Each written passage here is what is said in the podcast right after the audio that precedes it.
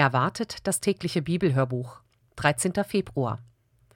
Wir lesen aus der Übersetzung Gute Nachricht Bibel und das Copyright liegt bei der Deutschen Bibelgesellschaft. Aus dem zweiten Buch Mose lesen wir aus Kapitel 35 ab Vers 20 bis Kapitel 36 Vers 38. Freiwillige Spenden für das Heiligtum. Die versammelte Gemeinde ging auseinander, und alle, die es dazu trieb, brachten ein freiwilliges Opfer für das heilige Zelt, seine Ausstattung und die Priesterkleider. Männer und Frauen opferten dem Herrn aus freiem Antrieb goldene Schmucksachen, Spangen, Ohrringe, Fingerringe und Halsketten. Sie brachten auch blaue, rote und karmesinrote Wolle, Flachs, Ziegenhaar, rot gefärbte Widderfelle und Delfinhäute, außerdem Silber, Bronze und Akazienholz. Die Frauen, die die Fertigkeit besaßen und sie gerne ausübten, verspannen die Wolle zu Wollfäden und den Flachs zu gezwirnten Leinenfäden und spannen Fäden aus dem Ziegenhaar. Die Stammesoberhäupter brachten Karneolsteine und andere Edelsteine, die die Schulterbänder am priesterlichen Amtsschurz Aarons und seine Brusttasche schmücken sollten. Außerdem Olivenöl für den Leuchter und für das Salböl und Duftstoffe für das Salböl und die Weihrauchmischung. Viele aus dem Volk trieb es, etwas zu dem Werk beizutragen, das der Herr durch Mose angeordnet hatte. Sie alle, Männer wie Frauen, brachten dem Herrn ein freiwilliges Opfer. Mose beauftragt die Künstler und Handwerker. Nun sagte Mose zum Volk: Der Herr hat Bezalel, den Sohn von Uri und Enkel von Hur vom Stamm Juda, dazu bestimmt, die Arbeiten für sein Heiligtum in eigener Verantwortung durchzuführen. Er hat ihn mit seinem Geist erfüllt, ihm Weisheit und Einsicht gegeben und ihn zu jeder handwerklichen und künstlerischen Tätigkeit befähigt. So kann er Bilder und Gegenstände entwerfen und sie in Gold, Silber oder Bronze ausführen. Er kann Edelsteine schneiden und fassen und Holz kunstvoll bearbeiten. In jeder künstlerischen Technik ist er erfahren. Der Herr hat ihn auch dazu befähigt, andere zu solchen Arbeiten anzuleiten. Dasselbe gilt von Oholiab, dem Sohn Ahisamachs vom Stamm Dan.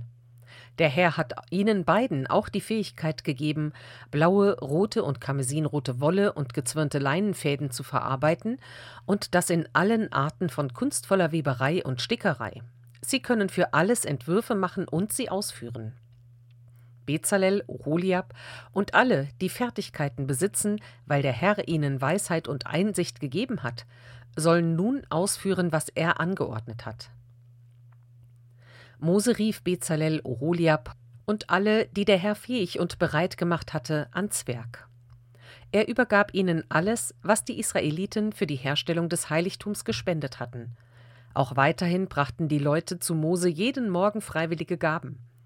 Da kamen alle kunstfertigen Männer, die an dem Werk beteiligt waren, zu Mose, jeder von seiner Arbeit, und sagten das Volk bringt mehr, als wir für die aufgetragene Arbeit brauchen.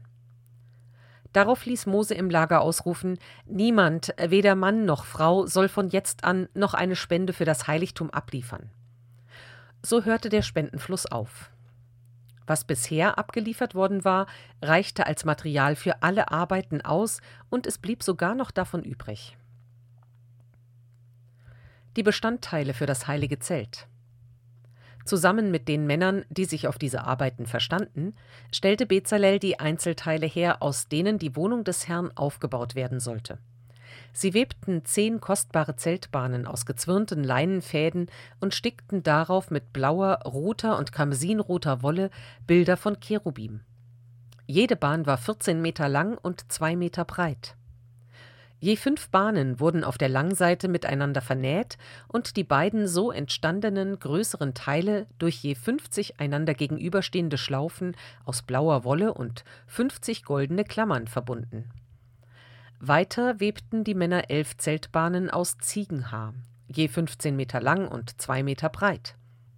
Sie wurden zu zwei größeren Stücken aus fünf und sechs Teilen zusammengenäht und diese wieder durch je 50 Schlaufen und 50 bronzene Klammern zu einem Stück verbunden. Dann machten sie noch zwei Schutzdecken, die untere aus rot gefärbten Widderfellen, die obere aus Delfinhäuten. Weiter sägten sie Bretter aus Akazienholz, die unter dem Zeltdach als Wände für die Wohnung des Herrn aufgestellt werden sollten, jedes Brett fünf Meter lang und 75 Zentimeter breit, mit zwei Zapfen an der unteren Schmalseite. Je 20 Bretter machten sie für die nördliche und südliche Seitenwand und zu jedem Brett zwei silberne Bodenplatten, in die es mit seinen Zapfen eingesteckt werden konnte.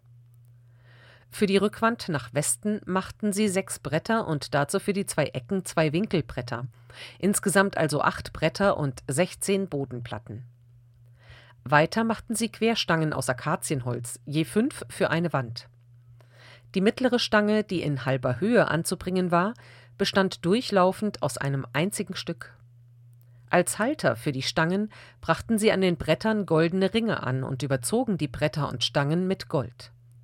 Sie webten den Vorhang vor dem Allerheiligsten aus gezwirnten Leinenfäden und stickten darauf mit blauer, roter und karmesinroter Wolle Bilder von Cherubim. Weiter machten sie aus Akazienholz die vier Trägersäulen des Vorhangs, die mit Gold überzogen wurden. Dazu die goldenen Haken und die silbernen Sockel.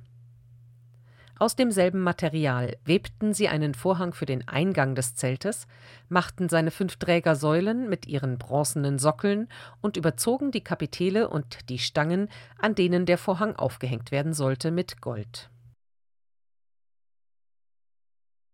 Aus dem Matthäusevangelium lesen wir aus Kapitel 8 die Verse 1 bis 17. Jesus heilt einen Aussätzigen. Jesus stieg vom Berg herab und zog weiter. Eine große Menschenmenge folgte ihm. Da kam ein Aussätziger zu ihm, warf sich vor ihm nieder und sagte Herr, wenn du willst, kannst du mich gesund machen. Jesus streckte die Hand aus und berührte ihn. Ich will, sagte er, sei gesund. Im selben Augenblick war der Kranke von seinem Aussatz geheilt. Jesus befahl ihm, sieh zu, dass du niemand etwas sagst, sondern geh zum Priester und lass dir von ihm deine Heilung bestätigen und bring das Opfer, das Mose vorgeschrieben hat. Die Verantwortlichen sollen wissen, dass ich das Gesetz ernst nehme.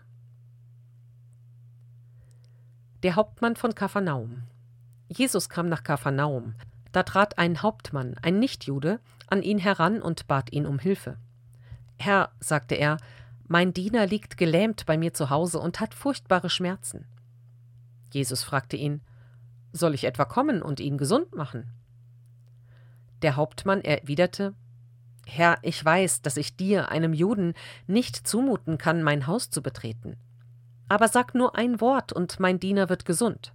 Auch ich unterstehe höherem Befehl und kann meinen Soldaten Befehle erteilen. Wenn ich zu einem sage, geh, dann geht er. Und wenn ich zu einem anderen sage, komm, dann kommt er. Und wenn ich meinem Diener befehle, tu das, dann tut er's. Als Jesus das hörte, war er erstaunt und sagte zu den Leuten, die ihm folgten, Wahrhaftig, solch ein Vertrauen habe ich in Israel nirgends gefunden. Doch ich sage euch, Viele werden kommen aus Ost und West und zusammen mit Abraham, Isaak und Jakob in Gottes neuer Welt zu Tisch sitzen. Aber die Menschen, die bis jetzt das Anrecht darauf hatten, werden in die Dunkelheit hinausgestoßen. Dort gibt es nur noch Jammern und Zähneknirschen. Dann sagte Jesus zu dem Hauptmann: Geh nach Hause. Wie du es im Vertrauen von mir erwartet hast, soll es geschehen. Zur selben Stunde wurde sein Diener gesund. Jesus heilt die Schwiegermutter von Petrus und viele andere Kranke. Jesus ging in das Haus von Petrus und fand dort dessen Schwiegermutter mit Fieber im Bett. Er berührte ihre Hand, da verließ sie das Fieber, und sie stand auf und bewirtete ihn. Am Abend brachten die Leute viele Besessene zu Jesus. Mit seinem Wort trieb er die bösen Geister aus und heilte alle Kranken. Damit ging in Erfüllung, was Gott durch den Propheten Jesaja angekündigt hatte. Er hat unsere Leiden von uns genommen und unsere Krankheiten weggeschafft. Psalm 34, 1 bis 11 Von Ängsten befreit von David. Er dichtete dieses Lied, als Abimelech ihn fortgejagt hatte, weil David sich vor ihm wahnsinnig gestellt hatte. Den Herrn will ich preisen, zu jeder Zeit, nie will ich aufhören, ihm zu danken. Was er getan hat, will ich rühmen. Hört es, ihr Unterdrückten, und freut euch. Preist mit mir die Taten des Herrn. Lasst uns gemeinsam seinen Namen ehren. Ich wandte mich an den Herrn, und er antwortete mir. Er befreite mich von allen meinen Ängsten. Wenn ihr zum Herrn blickt, dann leuchtet euer Gesicht, euer Vertrauen wird nicht enttäuscht. Hier steht einer, der um Hilfe rief. Der Herr hat ihn gehört und ihn aus jeder Bedrängnis gerettet.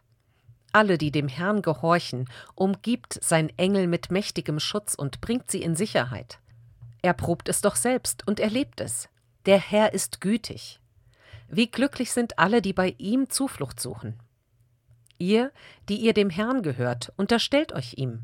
Wer ihm gehorcht, kennt keine Not. Selbst starke Löwen leiden oftmals Hunger, doch wer zum Herrn kommt, findet alles, was er zum Leben nötig hat. Aus Sprüche lesen wir aus Kapitel 9 die Verse 7 und 8. Wer einen Eingebildeten belehren will, macht sich lächerlich. Und wer einen Unheilstifter zurechtweist, tut es zu seinem eigenen Schaden. Tadle keinen Eingebildeten, er wird dich hassen. Zeige dem Gebildeten seine Fehler, und er wird dich dafür lieben.